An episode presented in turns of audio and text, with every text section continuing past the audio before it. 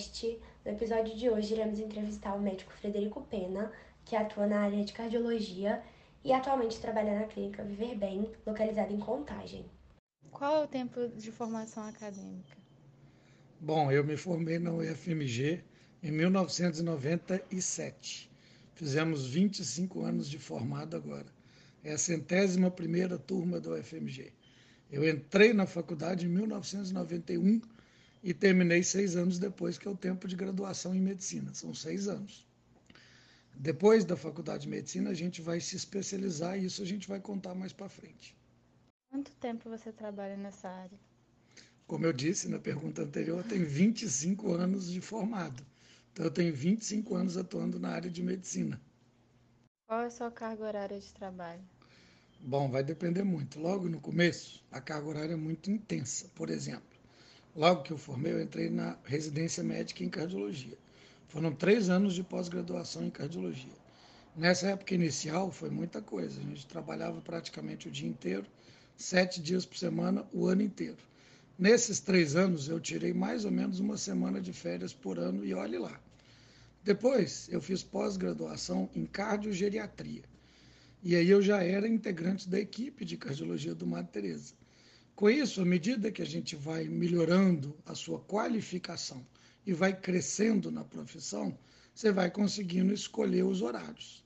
Então, hoje, 25 anos depois de formado, eu escolhi não trabalhar aos fins de semana e, por exemplo, tiro mais ou menos uns 15 dias de férias por ano. Mas isso depende muito de cada área que o médico escolhe. Por exemplo, um cirurgião ou uma pessoa que mexe com trauma, ela não tem muito horário para escolher, não. Ela vai dar plantão. Na minha área também pode escolher entre plantão e entre trabalhar em horário normal, igual qualquer pessoa trabalha, durante as 8 às 8 da manhã. Mas, por exemplo, você me vê levantando todo dia cedo e chegando em casa tarde. Então, hoje, mesmo depois de 25 anos de formado, é mais ou menos, está mais ou menos em 10 horas por dia. Quais são as contribuições do seu trabalho para a sociedade?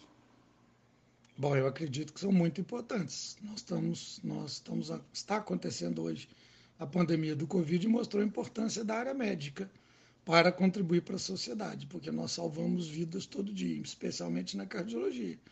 Eu tenho pacientes que estão há 25 anos comigo. Para você ter uma ideia, inclusive a sua avó teve uma parada cardíaca e quem fez a ressuscitação dela fui eu, e ela está viva até hoje. Então eu acho que a gente contribui muito para a sociedade. Descreva como é que é o seu trabalho.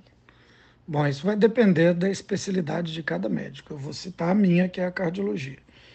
Quando eu comecei, a gente chegava ao hospital às 7 horas da manhã e pegava o plantão numa unidade específica de UTI, chamada unidade coronária, que trata especificamente de pessoas que têm problema de coração. Então, pessoas que têm infarto, pessoas que têm insuficiência cardíaca, que é um tipo de falência do coração, que ele fica fraco, com tipos de arritmias e etc.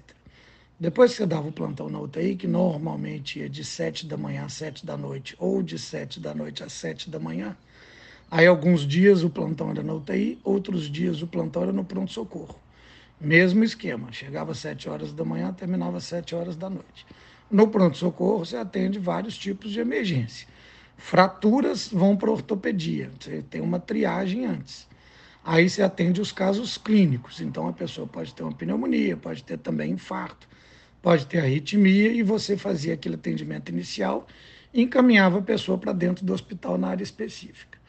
Depois você também tinha carga horária naquela pessoa que chegou no pronto-socorro ou internou por algum motivo, ela fica deitada no leito de um quarto dentro do hospital recebendo o tratamento médico específico, seja por medicamentos, seja por aparelhos. Aí tem várias opções para fazer o tratamento. Hoje eu já não dou mais plantão em hospital, então eu atendo em um consultório. Então eu chego na minha clínica na parte da manhã e atendo durante o dia inteiro. Em paralelo, além de eu ter me graduado em medicina, eu fiz um MBA que chama Master Business sobre gestão de negócios, para poder tomar conta da minha clínica junto com a administradora. Então, hoje eu exerço a parte de médico e a parte de gestor da clínica. Então, eu trabalho em horário comercial. mas vai depender muito do tipo de especialidade de cada médico. Você gosta do trabalho que você faz? Eu adoro o trabalho que eu faço. Eu nunca faria outro tipo de coisa, porque ali eu posso exercer o que eu mais gosto, que é a medicina. Você gostaria de se aperfeiçoar mais nessa área ou em outra área? Bom, na medicina a gente vive em constante aperfeiçoamento. Mais uma vez o exemplo do Covid, uma coisa nova que todo mundo teve que aprender do zero. Então, na medicina, como a tecnologia avança muito rápido, a gente tem que estar sempre se atualizando. Então, para você ter uma ideia, eu tenho uma especialização em cardiologia, fiz o título de especialização pela Sociedade Brasileira de Cardiologia, depois eu fiz uma pós-graduação de cardiogeriatria, coordenei a terapia intensiva, fui chefe do pronto-socorro, fui coordenador da internação, Fui diretor de departamento da Sociedade Mineira de Cardiologia, dei aula em congresso. Todo ano eu vou em congresso, seja nacional ou internacional. Depois eu fiz uma pós-graduação em medicina ortomolecular. Atualmente eu estou terminando uma pós-graduação pela Universidade Federal de Uberlândia, chamada Medicina Integrativa, e participo de várias palestras e continuo estudando até hoje. Então é um constante aprendizado o resto da vida. Como é o ambiente de trabalho? O ambiente de trabalho ele pode ser muito estressante, mas ao mesmo tempo ele pode ser muito agradável. Depende do tipo de pessoas que você trabalha junto e como esse ambiente é trabalhado. Dentro de um hospital, o ambiente é mais carregado pelo tipo de situação. Mas quando você tem uma boa equipe que interage entre médicos, enfermeiros, auxiliares e gestores, a coisa anda muito bem. E aí fica muito gostoso de trabalhar, porque é muito gratificante, pois, como eu disse, a gente está salvando vidas. vou dar o um exemplo na minha clínica. Nós temos 30 funcionários hoje sobre a minha gestão e 60 médicos trabalhando dentro da clínica. E, por exemplo, antes da gente entrar nessa viagem, nós fizemos os aniversariantes dos meses do colaborador da clínica. Com isso, a gente faz o ambiente ficar mais leve, todo mundo se ajuda e a coisa acontece super bacana. Ou seja, a gente consegue fazer o que a gente pode de melhor, que é atender o público com uma equipe bem integrada. O seu trabalho exige criatividade e tomada de decisões? O nosso trabalho exige o tempo todo criatividade e tomada de decisões. Vou te dar um exemplo. Teve um plantão que eu fiz uma vez à noite nessa unidade de terapia intensiva que eu te falei, ficavam 14 leitos, ou seja, 14 pessoas internadas em estado crítico. Nessa noite em específico, eu tive três paradas cardíacas ao mesmo tempo. Como eu era o único plantonista, eu tive que chamar a ajuda de dois outros médicos que estavam em outros setores, enquanto eu atendia o paciente que estava sobre os meus cuidados diretos, eu tive que ajudar os outros dois médicos ao mesmo tempo em realizar o atendimento dessa pessoa que precisava. Ou seja, a gente tem que improvisar o tempo todo em prol de ajudar e salvar uma vida. E para todo mundo saber, os três saíram vivos e bem. Quais são suas qualidades pessoais que auxiliam no desenvolvimento do seu trabalho? Eu acho que no meu caso é muita determinação e a vontade de aprender. Então, tudo que eu fiz na minha vida, eu fiz praticamente sozinho.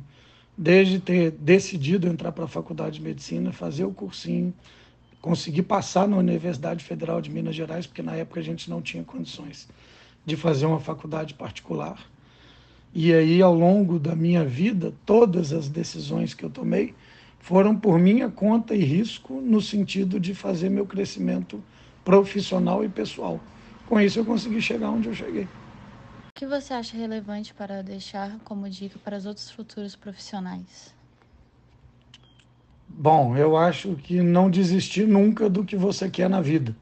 Você persegue ele até conseguir, com determinação e foco.